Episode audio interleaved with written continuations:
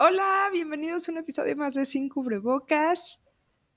Tuvimos grandes noticias la semana pasada con el comunicado de Pfizer. Vamos a ir viendo qué pasa con eso. Vamos a darle seguimiento.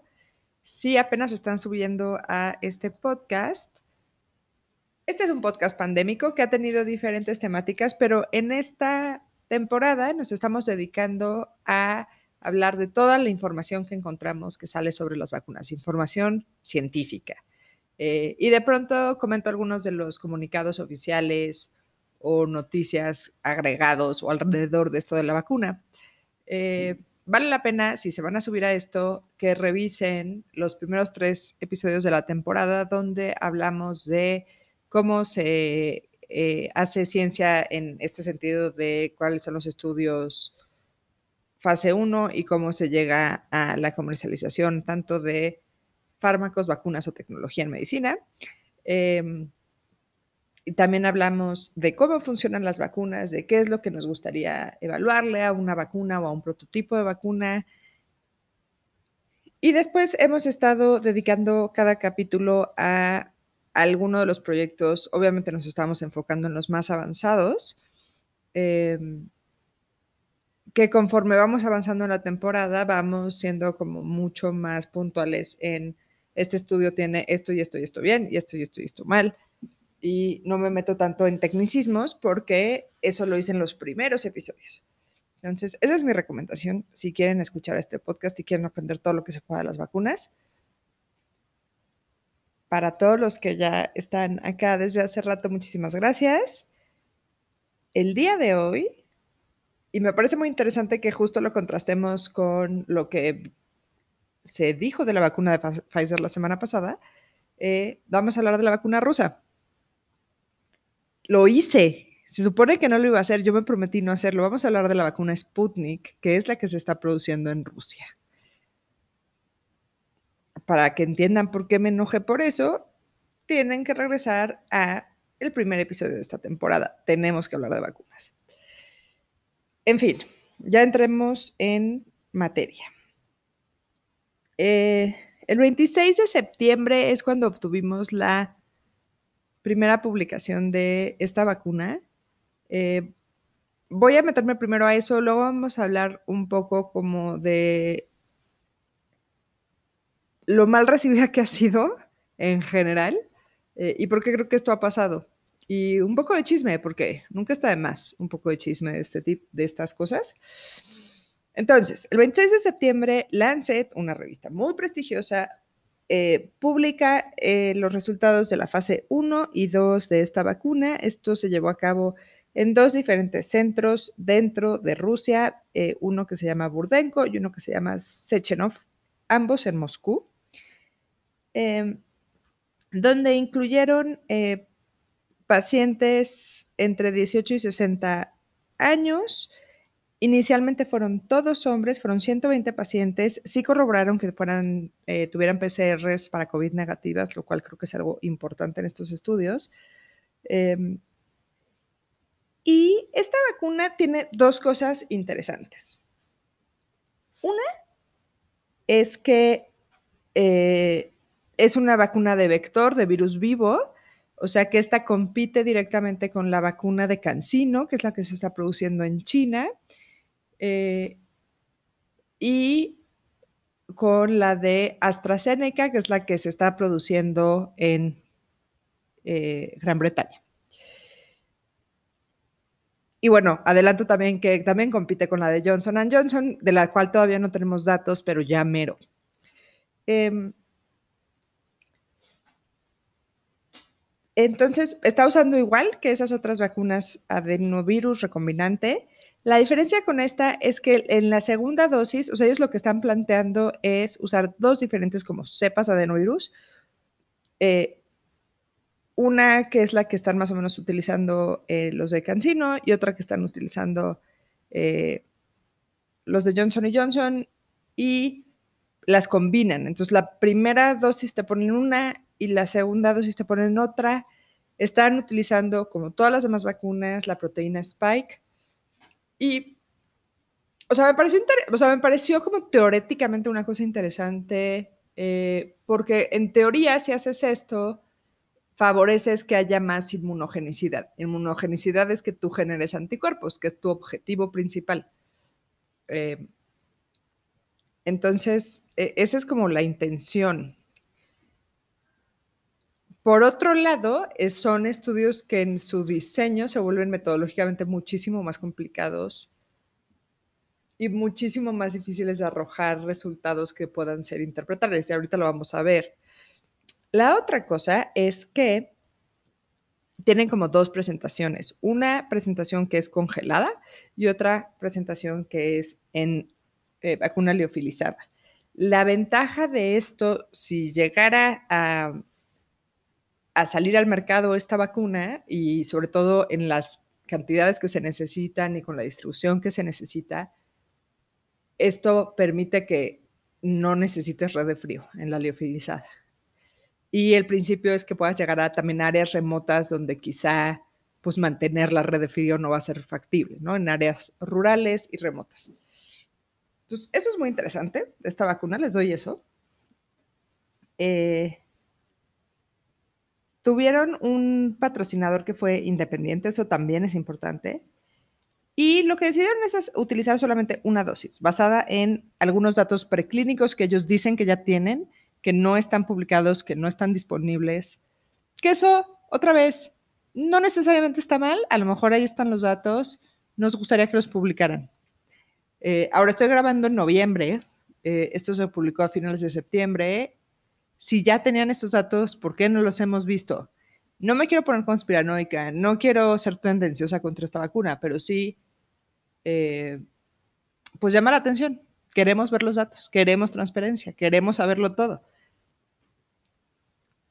finalmente, bueno, se le aplicaron a principalmente a personal militar, como les decía, una sola dosis que fue intramuscular y lo que hicieron es que utilizaron una cepa en la fase 1 y llamaron fase 2 a la segunda aplicación, lo cual también fue un diseño un poco extraño. Em, y otra cosa que pasa con esto es que em, también tienen que haber como seis diferentes brazos de, de, o sea, grupos de experimentación, por así llamarlo, grupos de pacientes. Es un poquito complicado, o sea, como que lo tengo visualmente muy claro, este, pero es un poquito complicado explicarlo verbalmente. Así de enredada es eh, la forma en que diseñaron este estudio.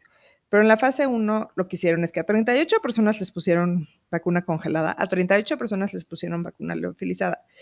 Y luego cada uno de esos 38 grupos se divide a su vez en tres microgrupos nueve personas a las que les pusieron la cepa que voy a llamar 26 y para fines como prácticos, y a nueve personas la cepa que voy a llamar 5 y a 20 personas les pusieron ambas dosis.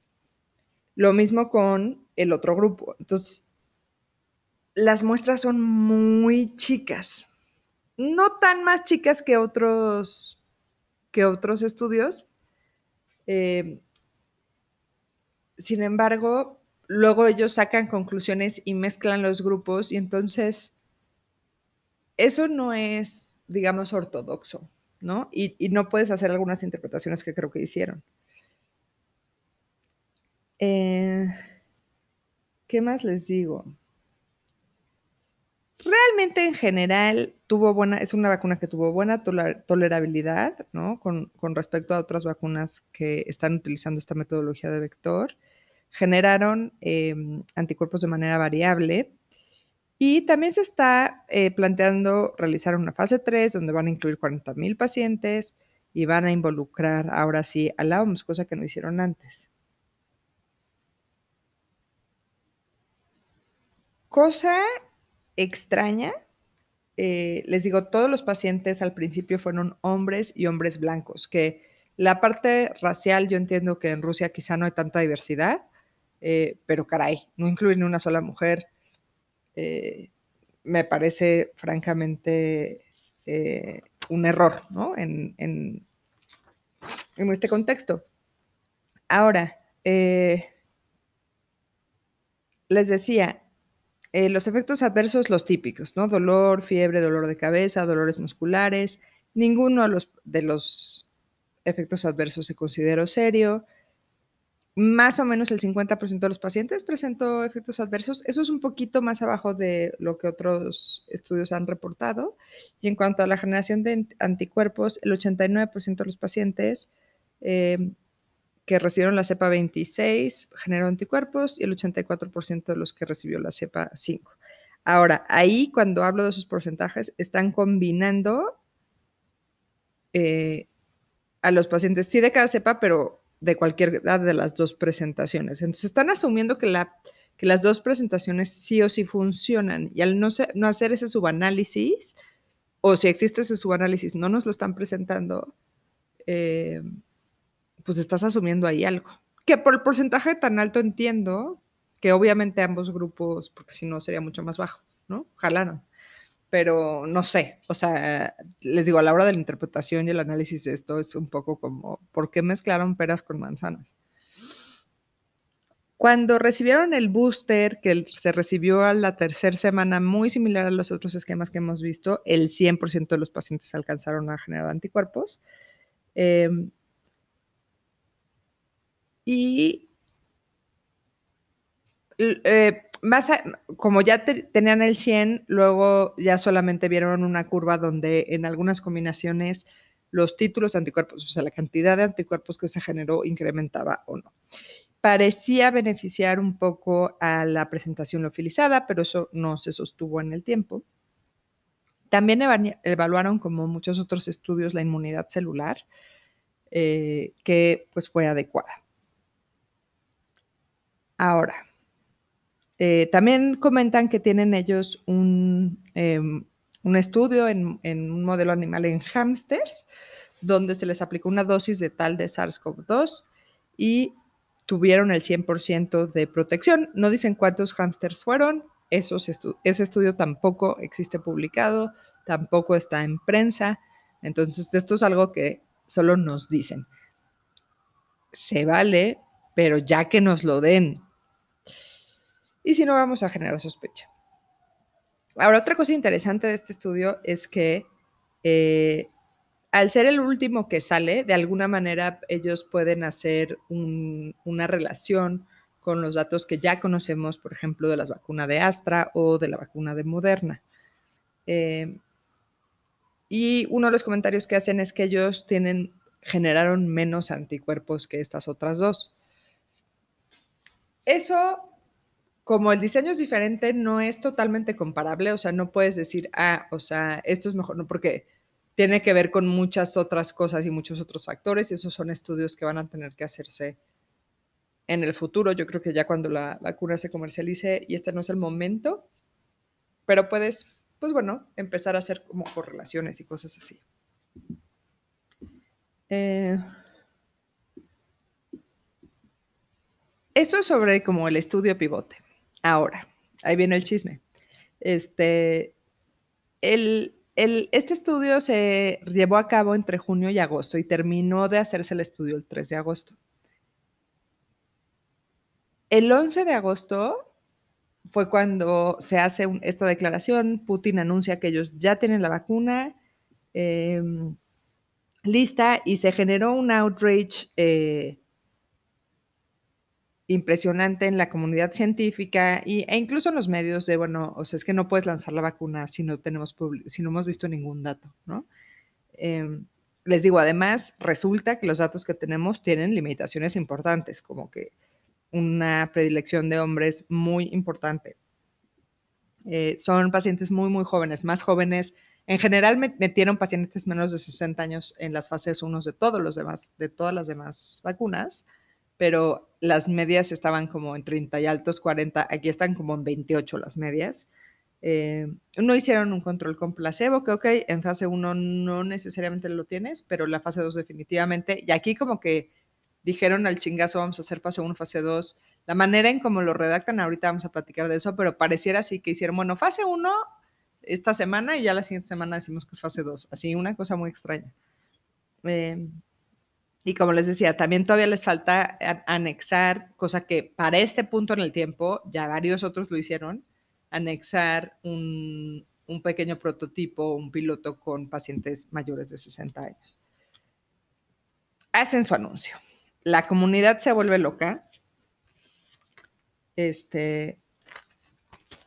Y de manera prácticamente inmediata salen dos cartas que salen en Nature, que como ya hemos platicado, esto es una, una de las revistas más importantes, científicas, no solo de medicina, sino de todas las ciencias. Y básicamente dicen eh, que tanto en Estados Unidos como la comunidad de Gran Bretaña reprueban absolutamente este comunicado. Em, dicen que cómo es posible que no encuentren ni siquiera como el protocolo del estudio fase 3 que según ellos ya están anunciando que están corriendo. Em, a eso más o menos Rusia responde que la sede de la fase 3 va a ser en los Emiratos Árabes, que van a tener un billón de dosis en venta. Em, no solo la comunidad externa lo reprobó, la presidencia de la Asociación Rusia de Estudios Clínicos también reprobó este anuncio y decían que los datos de farmacovigilancia que se requieren, que les recuerdo que esto de farmacovigilancia es una vez que tú tienes un estudio, bueno, tanto en los estudios clínicos como una vez que comercializas algún producto, tú mantienes la monitorización de efectos adversos y de situaciones que puedan haber en relación al producto. Entonces, que eso no estaba bien eh, protocolizado, que la seguridad no estaba bien establecida otra carta en el British Journal of Medicine, otra carta en Science. Eh,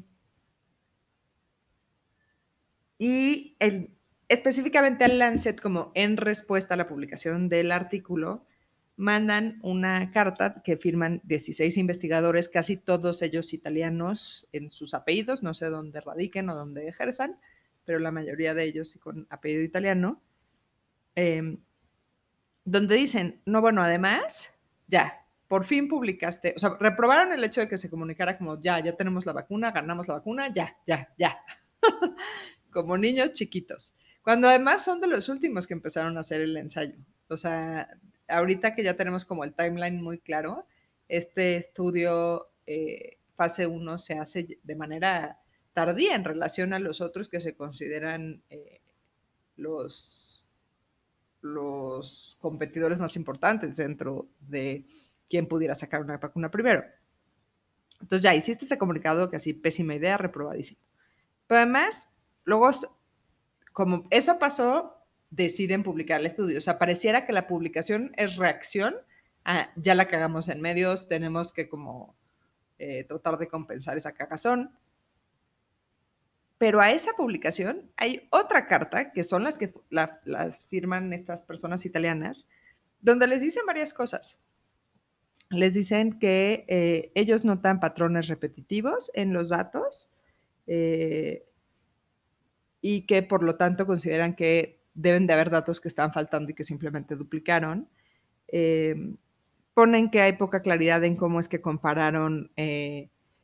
recuerdan que siempre en estos estudios la generación de anticuerpos las están comparando a manera de como de control con pacientes que ya se infectaron y ven cuántos anticuerpos tienen los pacientes que se infectaron para que sea, se considere una generación de anticuerpos, digamos, natural y significativa. Bueno, que cómo hicieron eso no queda nada claro. Llegan al punto de decir que las fechas no cuadran porque dicen que terminan el estudio el 3 de agosto, eh, pero que pues el reclutamiento debe de ser mucho antes, o sea, que a qué se refieren con eso de terminar. Em, esto que les decía yo, lo de la fase 2, que literal dice que empieza cinco días después de que hicieron la fase 1. O sea, básicamente insinúan de manera importante que debe de haber falseamiento de datos, ¿no? Que es, digo, nunca lo ponen así, nunca lo dicen literalmente, pero pues es muy claro que lo están diciendo y es donde se pone caliente la cosa. En respuesta a esa carta, los rusos, eh, de manera bastante ardida, responden que este tema de la duplicación de datos, pues que eso tiene que ver con cómo están presentando la información. Los números no se están reportando de manera eh, digamos, absoluta numérica. O sea, no es que te estén reportando un anticuerpo, dos anticuerpos, tres anticuerpos, cuatro anticuerpos, y entonces pues a mayor número, mayor es el anticuerpo y ya, sino que ellos por probablemente el tipo de tecnología que se usó para detectar los anticuerpos están detectando títulos. Y entonces los títulos eh, se reportan en valores exponenciales, se reportan como 1,80, 1 a 160, 1 a 640, 1 a 1200 y así. Este, y entonces, como tienes rangos así, no hay un intermedio, o sea, entre 1 a 80 o 1 a 160, y ahí estoy poniendo números como ejemplo nomás para explicar el concepto de los títulos. O sea, no hay un 81 a 159. O tienes un 80 o tienes un 160. Y tiene que ver con la, les digo, con la tecnología que se usó para detección de anticuerpos y cómo funciona, digamos, ese kit que usaron ellos. Sí, y que no son como mediciones propiamente directas. Eh, entonces les dicen eso, o sea, que pues sí, que sale el mismo número porque las opciones de resultado que te pueden salir son pocas, ¿no? No miles, y que obviamente entonces se van a duplicar. Eh, que también se alcanzó una meseta en, en cuántos anticuerpos. O sea, una vez que llegaste a 100, pues en 100 te mantuviste, no sigue creciendo y que por eso eso también da una impresión como de que nada más se siguieron bajo la misma cifra.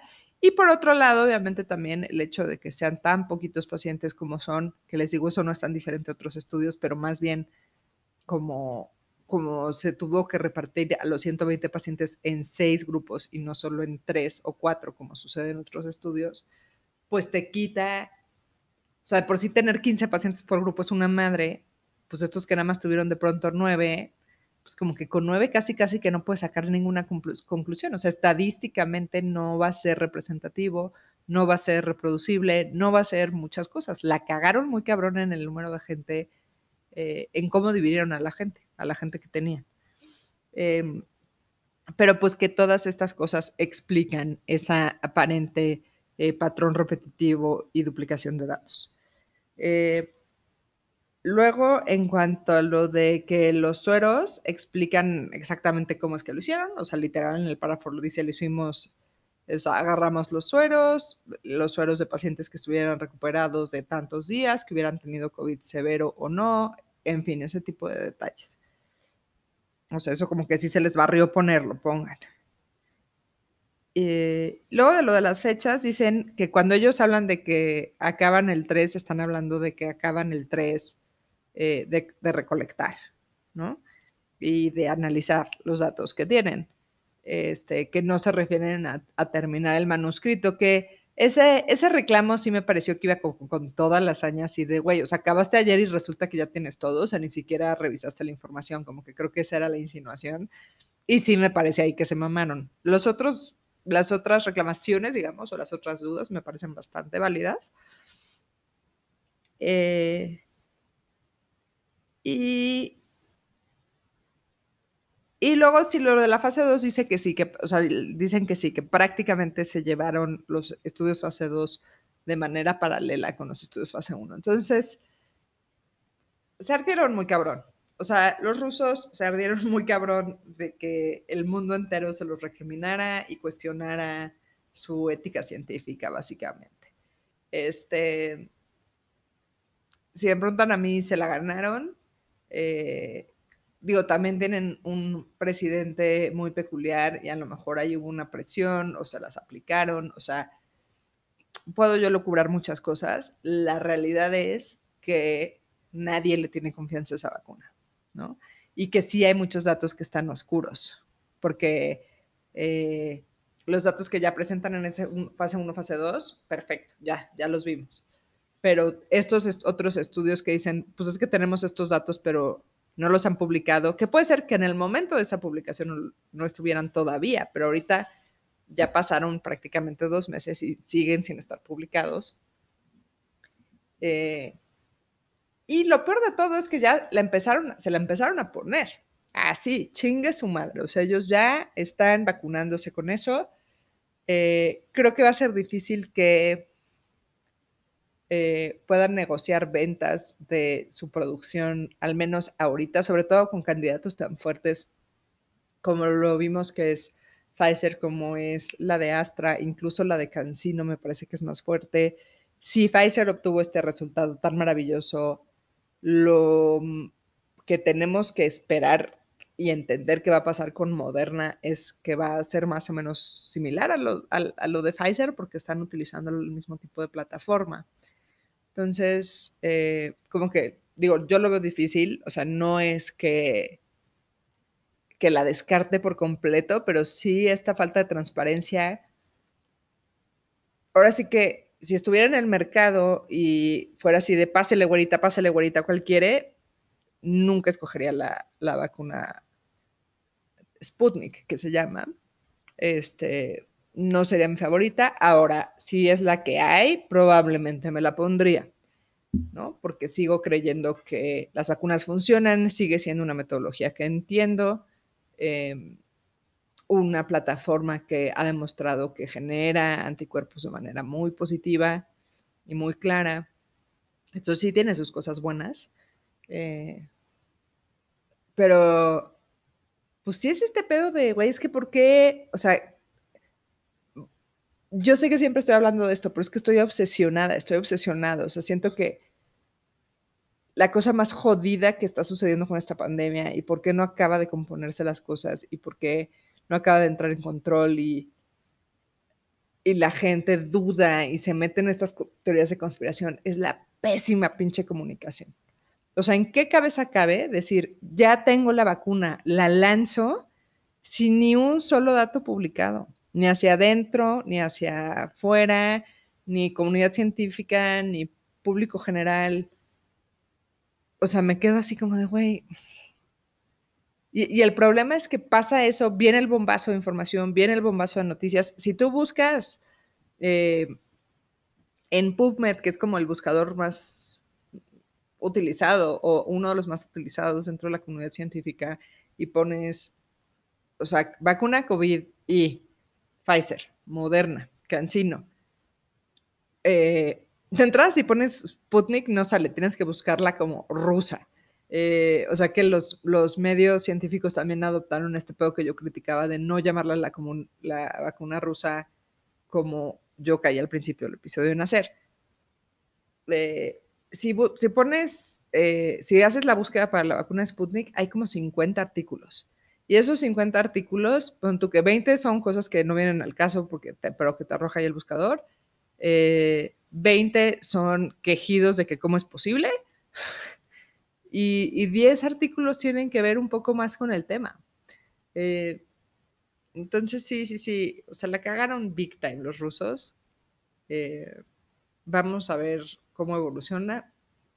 Vamos a ir viendo ahora que sí se empiezan a reportar los estudios fase 3, que ellos si lo hacen bien y ahora tendrán que ser cuidadosos en ser un poco más transparentes en su proceso si quieren llegar a algún lado, eh, pues van a ser de los últimos en que van a sacar esos resultados.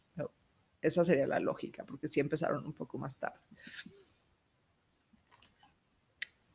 Hasta ahí este episodio estuvo muy cagado.